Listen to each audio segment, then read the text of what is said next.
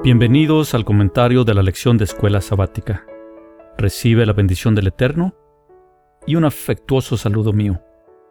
Gracias por tu compañía. Continuamos con la serie Cómo interpretar la Biblia. Hoy es sábado 4 de abril 2020. La lección se titula El origen y naturaleza de la Biblia.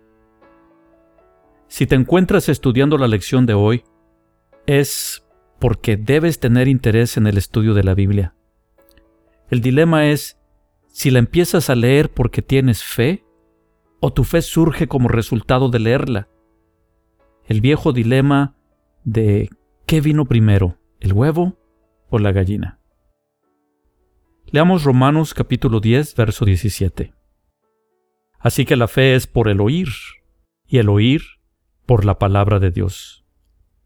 La misma Biblia nos aclara que la fe es el resultado de estudiar la palabra de Dios. Tengamos en cuenta que en la antigüedad la producción de las escrituras era extremadamente costoso y muy pocos tenían su propia copia. La gran mayoría de gente aprendía de oír la lectura del Torá y los profetas en las sinagogas. Por eso Pablo usa ese lenguaje. Con fácil acceso a la Biblia, ese versículo leería, así que la fe es por el leer la palabra de Dios. Tal vez nunca sepamos si vino primero el huevo o la gallina, pero la Biblia sí nos aclara que las escrituras son la cura para el escepticismo y el ateísmo. Muchos pseudoateos leen la Biblia buscando errores, contradicciones, fallas terminan publicando sus hallazgos y retando a debates.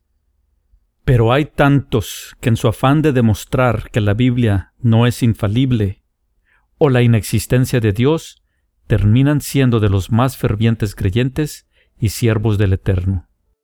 C.S. Lewis me viene a mente.